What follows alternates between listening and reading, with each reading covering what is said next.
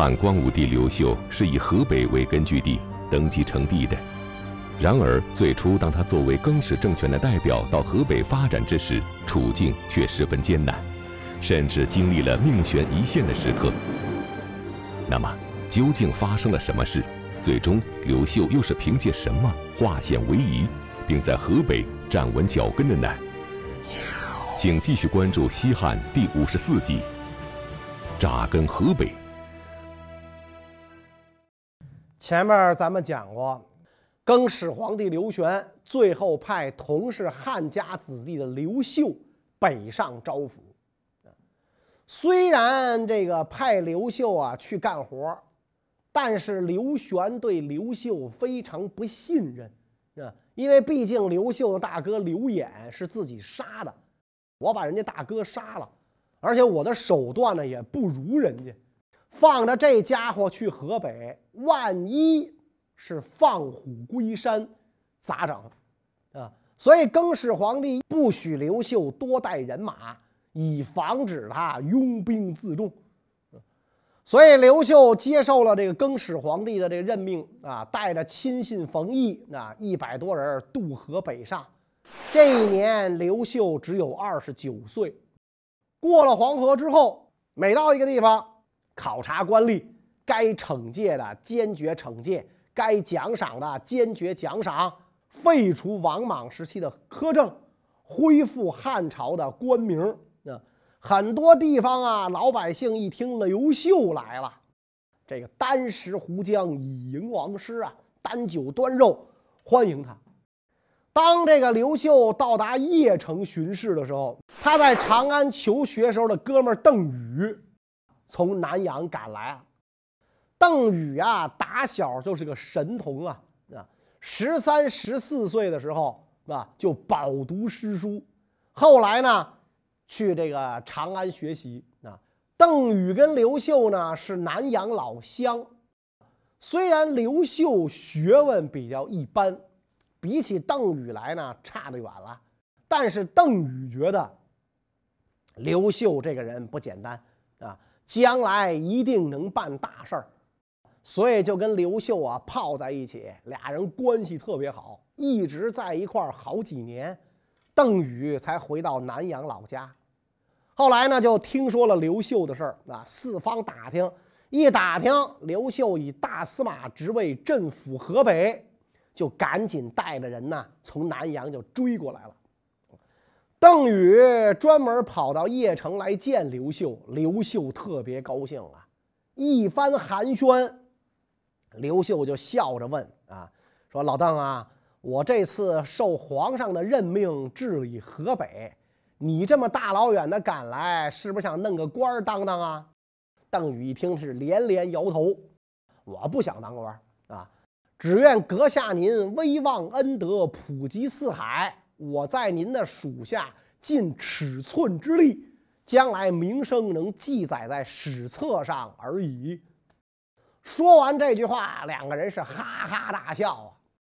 这个邓禹这个话就说的很明白了，啊，我来干嘛？我就来辅佐你的。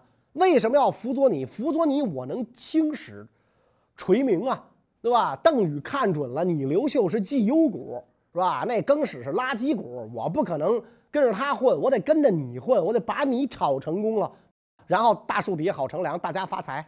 那刘秀在邓禹这个老朋友面前，也就用不着再隐瞒自己远大的政治抱负，是吧？所以刘秀跟邓禹俩人打此啊是同食同睡啊，这一一桌吃饭，大被同眠，共同议论当前的形势。这个时候，冯异也向刘秀进言，说更始乱政，老百姓都不知道怎么办才好。啊，这就好比人呐，正在饥渴之间，看见吃的就很容易满足啊。现在主公您既然是地方大员，就应该快快分派官员，审理冤狱，宣布政策，这正是您收取人心的好时候啊。刘秀呢，就接受了他的建议，立刻施行。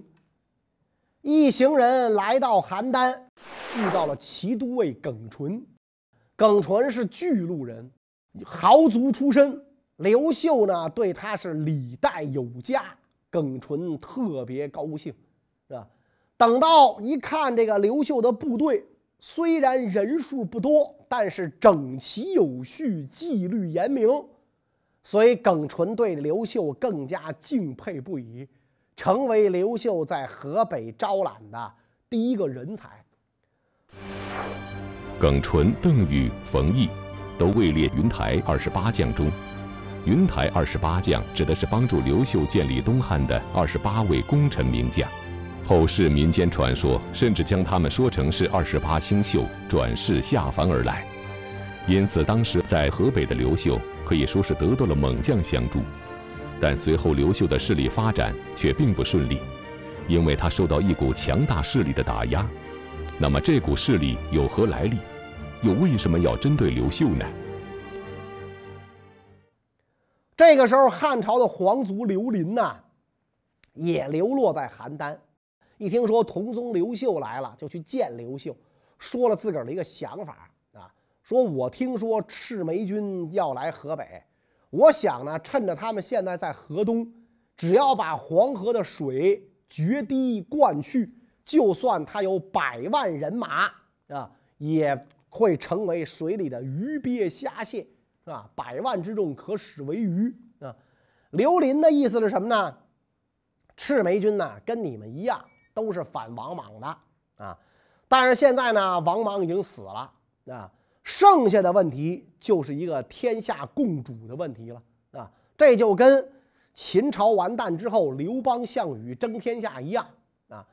你们更始政权也算是咱们汉家子孙，而这个赤眉军。是一帮泥腿子，所以我给您呢提个建议，赶早把他们灭了啊，趁早把他们灭了。但是刘秀当时呢对这个赤眉军呢抱有一种谨慎的态度。现在赤眉军人数众多，要是直接拿水淹他们，万一画虎不成反类犬，偷鸡不成蚀把米。这就不值当的了啊！人家赤眉军要一反扑，就我这点家当不够给人塞牙缝的，所以这个刘秀就没有接受啊刘林的建议。刘林给刘秀提这个建议，其实是当地豪强大族的普遍要求。赤眉军毕竟是农民造反，一帮泥腿子。这农民军要是得了势啊，肯定会侵犯这些豪强地主的利益，所以呢，他们就想把刘秀当做自己利益的代言人啊，因为毕竟刘秀自身也是豪强地主出身，跟他们算是一个利益阶层的，所以想让刘秀呢替他们拔创，消灭赤眉军。但是没想到刘秀啊，态度非常谨慎。不敢跟这个赤眉军啊公开撕破脸，这样一来，当地豪强就觉得有必要要另找一个代理人来保卫他们的利益了。那既然你刘秀靠不上，我得再找一个人。当时邯郸大街上有一个算卦的啊，叫王朗，这个人呢跟刘林是好哥们儿。刘林呢就把眼下这个邯郸豪强想找个代言人的消息呢就告诉王朗了。俩人说着说着，就想干脆啊，另找一个跟这个汉室血缘近的人当皇上算了啊。王莽的时候啊，曾经有人说自己是汉成帝的儿子刘子羽，结果呢被王莽给杀了。但大家呢都说王莽杀的是个山寨版刘子宇，真的刘子宇还活着。所以，这个刘林跟王朗一合计，干脆咱们就说咱们是真的刘子宇得了。所以俩人就跟当地的豪强地主就商议好了，说王朗就是汉成帝的儿子刘子宇，干嘛不说刘林是呢？因为刘林认识他的人太多，这王朗呢，大家不是没没那么大知名度啊，所以好冒充啊，是正根儿的啊，根正苗红的汉朝皇帝的后代。啊，然后给他编了一套完整的出身来历，啊，档案做的那叫一个真啊，连这个户口本、公安局的电脑里全改了，啊，做的那叫一个真。恰好此时民间传说赤眉要渡过黄河，然后刘林趁此机会就大肆传播啊，说刘子宇啊就是赤眉军要立的皇帝，老百姓大都信以为真。所以在这一年的十二月啊，这个刘林和邯郸地方豪强拥立王朗当了皇帝啊。王朗一当皇帝，就派人行文取得了幽冀两州的支持啊。因为大家对这个赤眉军呢都很惧怕，而王朗呢这个假身份呢编的跟真的一样啊，做的是这个你根本就看不出错来啊，做的太太真了，以假乱真。所以河北很多地方就归附了王朗政权。问题是，王朗当皇帝不仅仅是想巩固邯郸这一亩三分地儿，更想占据河北，进而割据天下。啊，毕竟自己的出身是编的啊，但是呢，编的很高贵啊。啊，我要编，我就编的倍儿真呢。我把自个儿编成汉成帝的亲儿子。这比这更始皇帝刘玄的出身好多了，为什么你不知道？你说不清你是哪儿来的？那你像后来那个三国蜀蜀地刘备是吧？自称中山靖王刘胜的后代，他干嘛要自称这个人的后代？刘胜有一百二十多个儿子，是吧？他这个人荒淫好色，巨能生，生了一百二十多个儿子。这些儿子刘胜都未见准认识。传到三百多年后刘备的时候，你说他身上有多少刘胜的基因？这得函数才能算得清楚了，是吧？所以王朗虽然是编的啊，但是他编得很真。他说自己是汉成帝的亲儿子，那？他觉得自己比更始皇帝刘玄的出身呢还真，是吧？因为这假话他编编编编到后来，他自己就相信是是真的了啊！你连自己都感动不了，你怎么能感动中国呢？所以要想割据天下，更始政权就成了王朗的敌人。而更始政权派到河北招抚地方的大司马刘秀，自然就成了王朗的眼中钉、肉中刺。啊，随着王朗政权势力的扩张，刘秀的处境越来越危险，他甚至一度产生了放弃河北、南归河南的想法。那么此时是谁劝阻了刘秀？难道他有能够帮助刘秀渡过难关的良策吗？刘秀知道王朗啊势力发展迅速，而且视自己为敌啊，所以为了避开王朗的势力范围，只得北上冀州啊，就是今天北京附近。看到这个王朗政权啊，欺骗了很多人啊，大家都被他忽悠了，刘秀很忧虑。这个时候，上古太守耿况的儿子耿弇来见啊。说起了在这个邯郸的所见啊，大家都被这个王朗忽悠，当官的、为民的都跟着王朗跑了啊，就连这个耿弇手下啊也跑去投奔了王朗，是吧？所以这个这个耿弇啊是捶足顿胸，扼腕叹息呀。刘秀一听这些，哎呀，这看来这个这个情况确实很紧急啊，连上古太守手下的人。都跟着这个这个这个王朗跑了啊！这么远的地方，上古就快到内蒙古了，是吧？这事儿不好办，所以刘秀决定先行一步，拿下冀州一带，防备此地被王朗占领。但是呢，手下没多少人，得先募兵啊，就派这个部下王霸到城中啊募兵。谁知道这个冀州城中没有一个人相信他。反而嘲笑王霸，啊，你算什么东西？你还募兵呢？啊，人家正宗的皇帝啊，汉成帝的儿子正要派兵拿你呢，啊，你呀赶紧跑路吧。所以王霸没募着兵，就只好回来告诉刘秀。啊，刘秀一看这儿的人根本就不相信他，就打算南归河南。啊，这地儿不是咱们爷们儿混地儿，走吧。耿弇啊，赶紧劝。啊，主公从南方到这儿，这儿还没有平定，您怎么就想着回南方呢？说现在不是没有办法，渔阳太守彭宠是主公的同乡，我父亲又是上古太守。啊，这渔阳呢，就是在今天北京市的西南，上古呢就是怀来。如果咱们调集两郡兵马直捣邯郸，管他什么真子羽、假子羽。刘秀本来这个打算南归呀，其实也是不得已的办法。听耿弇这么一席话，就打消了南归的念头。问题是手下这帮人还想回河南啊，说我们打算死了之后埋回家乡啊，是吧？怎么能向北自投罗网呢？刘秀听完之后，指着耿弇，笑着跟大家说：“啊，这是咱们北方的主人啊！大家不要多议论，听老耿的没错。”众人才稍安勿躁啊。然后刘秀致书渔阳、上谷两郡，征发兵马，让耿弇啊回乡募兵，自己呢等在冀州，只待大军一到，就反击王朗啊。这个时候呢，已经到了更始二年啊，公元二十四年。刘秀好不容易稳住阵脚，决定在冀州城等待支援，却又被王朗先下了手，只能被迫逃离冀州，过起了流窜的日子。那么，王朗究竟对刘秀做了什么？逃亡途中，刘秀又经历了哪些生死攸关的时刻呢？与此同时，王朗的文告呢也到了蓟城啊，赏十万户，要刘秀的人头啊。城里有一个皇族叫刘阶，贪图赏钱，就纠集了一帮人，四处传言王朗的使者要来啊，并且说呢要抓刘秀啊。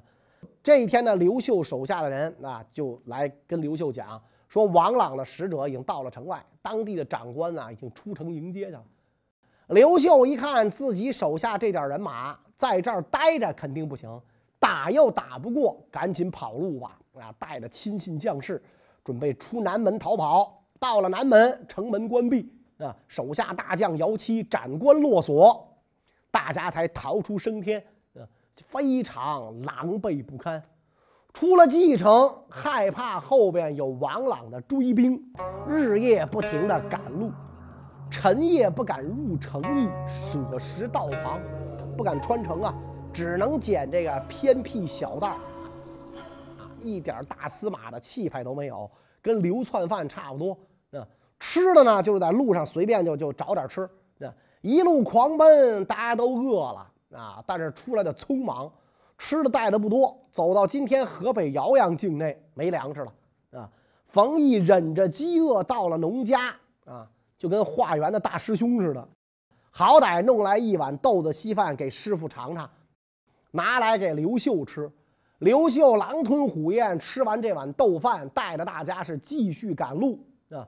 这一伙人到了姚阳啊，实在是没有力气往前跑了，必须得吃饭啊，再不吃饭就饿死在道上了。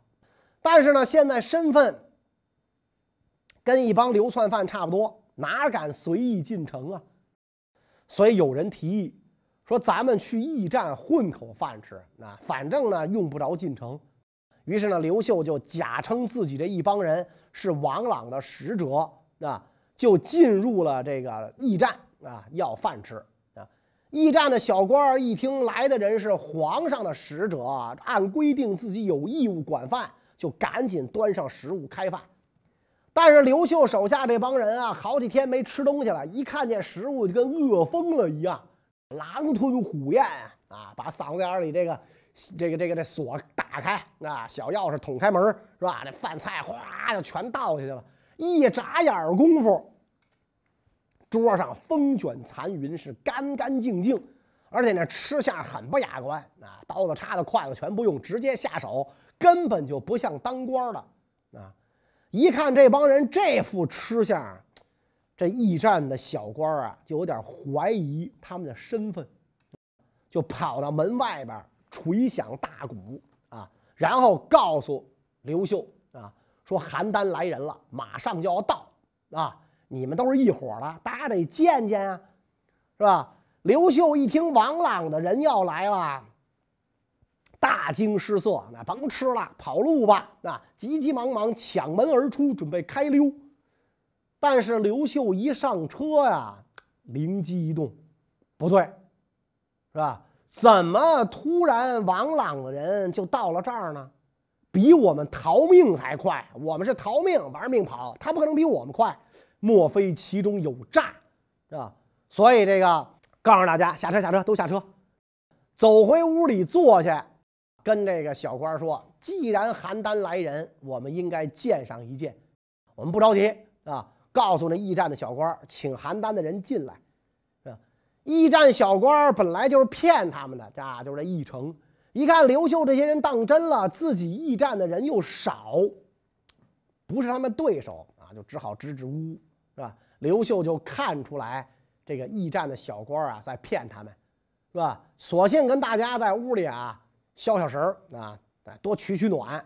最后对驿站的这个小官讲啊，还不来？看来邯郸来的人呢，路上耽搁了啊，我们不等他们了啊。然后这亲信一阵应和，就出了门。到了门外，真怕发生意外啊！一上马，立刻向南狂奔，仍然是昼夜兼行，到达了滹沱河畔。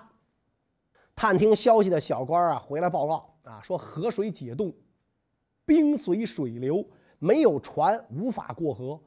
刘秀又派王霸前往观看啊。王霸怕惊吓众人啊，打算暂且向前，受到水的阻拦啊，再回来。啊，所以呢，就回来就跟刘秀讲说，河水结冰，坚实可渡。刘秀手下这帮人都非常高兴啊。刘秀也说啊，说你看刚才去探听的那小官啊，瞎说啊。于是大家催马向前，来到河畔一瞅，哎呦，河水真结冰了，苍天护佑啊！所以刘秀让王霸监护渡河，只剩下这个几个骑马的人没有到达河对岸的时候。这冰溶解了啊！一行人从容过河，到了南宫，遇到大风雨。刘秀引车进入路旁的空房，冯异抱来柴草，邓禹在灶上点燃火，刘秀对着这灶啊烤衣服，然后这个冯异呈上麦饭啊，一伙人就这样狼狈不堪的歇了，吃了点东西，接着跑路。刘秀身为更始政权的大司马，更是正牌的汉室宗亲，现在却不得不到处逃亡。那么这次亡命之旅的终点会是哪里？刘秀又是如何以此为起点壮大势力、扎根河北的呢？到了夏伯啊，四面都是岔路，大家不知道往哪儿走。这个时候啊，就看见一个位身着白衣的老人在路旁啊，指着前面讲啊，说：“努力干吧，信都郡是长安门户，离这儿还有八十里。太守现在还是为更始皇帝打工呢。”那一听这话，刘秀立刻就率人奔往信都。当时各郡国都已经投降了王朗，只有信都太守任光。和荣太守匹同不肯归服。任光认为呢，自己独守孤城，恐怕不能保全。一听说大司马刘秀来了，特别高兴，官民是齐呼万岁。匹同呢，也从何荣赶来相会啊，大家都在这儿议论，说现在人多势众，可以依靠信都兵护送，西回长安。但是这匹同跟刘秀讲。说现在天下官民思念汉朝已久，所以这个刘玄称帝，天下响应啊！三府百姓亲理公使，修治道路来迎接刘玄。现在一个算卦的王朗冒充成帝庶子，顺应事物潮流，驱赶乌合之众，声震燕赵之地。但是呢，他并没有坚固的基础啊！您如果用信都、何荣两郡的军队起来讨伐王朗，有什么不可能取胜的呢？啊！现在您放弃这么好的条件，西归长安，岂不是白白失去黄河以北啊？而且您这么一干，会惊动三府，大损您的威信，这可不是良策。啊，不知道大司马您有没有讨伐王朗的意图啊？如果你有，即使是信都的部队也可以召集。刘秀听完匹童这一番话，觉得是大有道理，那我就不走了啊，就不走了，就此留在信都，由任光啊行文别的县征发兵马，准备进攻王朗啊。但是征兵的工作不好做，只征到了四千人啊。刘秀觉得这些人呐不足以进攻王朗啊。决定呢，向这一地区的另外两股武装啊，地方武装城头子路和刁子都借兵。任光坚决反对，啊，跟刘秀讲：“您是孝景皇帝后代，怎么能跟城头子路和刁子都这些人搞在一起呢？这俩人就是打家劫舍的强盗头子。再说了，咱们现在既然征了四千兵。”对付小小王朗，我看是绰绰有余啊！刘秀一听就采纳了任光的意见，拜任光为左大将军，率大军出城。耿纯要求回乡募兵，在半路跟刘秀分别，就回乡去了。那然后任光就派了很多人到处发布榜文，希望以此扰乱天下。那文中样称。大司马刘公率城头子路、刁子都等步兵有众百万从东方来讨伐反贼。河北百姓一看榜文，就觉得呀，这个王朗没戏了啊！跟着王朗的那帮人，一个个惶惶不可终日。所以刘秀率部到达唐阳县境，正值夜幕时分。他命令部队趁着天色灰暗，扬旗纵火，派骑兵在城外是四处狂奔，使人不知道到底来了多少兵马。唐阳县守将吓得是魂飞魄散，开城投降啊！就靠着这种手段得了好几座县城。这个时候，耿纯从家乡又募了两千兵马来，刘秀立刻封他为前将军，攻打宋子城。宋子成县令很快也举兵投降，然后耿纯派自己的堂哥回乡烧掉家里的房子。刘秀听了很惊讶，就问他为什么。耿纯说了：“主公您单车出使河北，你没有什么重赏来招拢人才，大家不过因为主公平时为人正直，关心下属，你人格魅力强大，才愿意跟你在一块儿啊。所以到了一个地方呢，大家都愿意归顺。”现在王朗呢在邯郸称帝，老百姓都不知道跟谁好。我既然让同族来归，但是我怕同族部分人有异心，想逃回去，所以呢，我去烧了他们的房子，断了他们的后路，好让他们一心一意的追随主公。刘秀一听啊，赞叹，真是忠诚。所以就这样，刘秀这帮人在河北啊就站稳了脚跟。